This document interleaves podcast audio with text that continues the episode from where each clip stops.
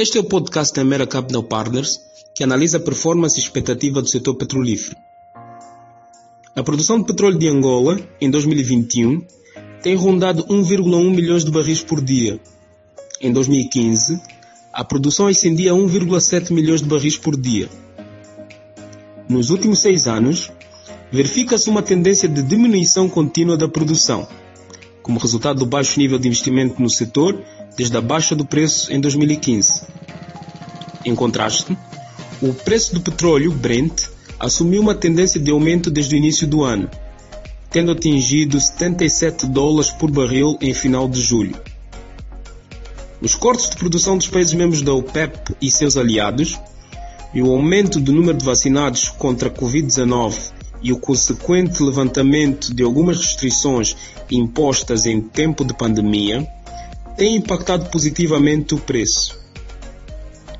Em julho, a US Energy Information Administration, instituição de referência no setor, projetou o preço médio do petróleo Brent de 72 dólares por barril no segundo semestre de 2021 e 67 dólares por barril em 2022.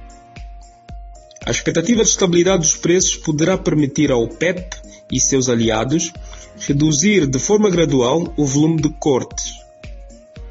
Uma vantagem que Angola terá alguma dificuldade para aproveitar, sendo o investimento uma condicionante.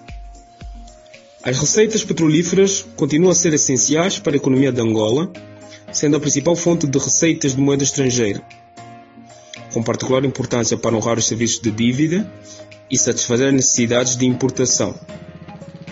Atualmente, um pouco por todo o mundo, o tema da sustentabilidade ganha relevância e, com isso, a produção e o consumo de energias renováveis são mais limpas e viáveis para preservar o ambiente, o que pode ditar o menor valor do petróleo a longo prazo e penalizar drasticamente os países produtores que não se reinventarem de forma tempada.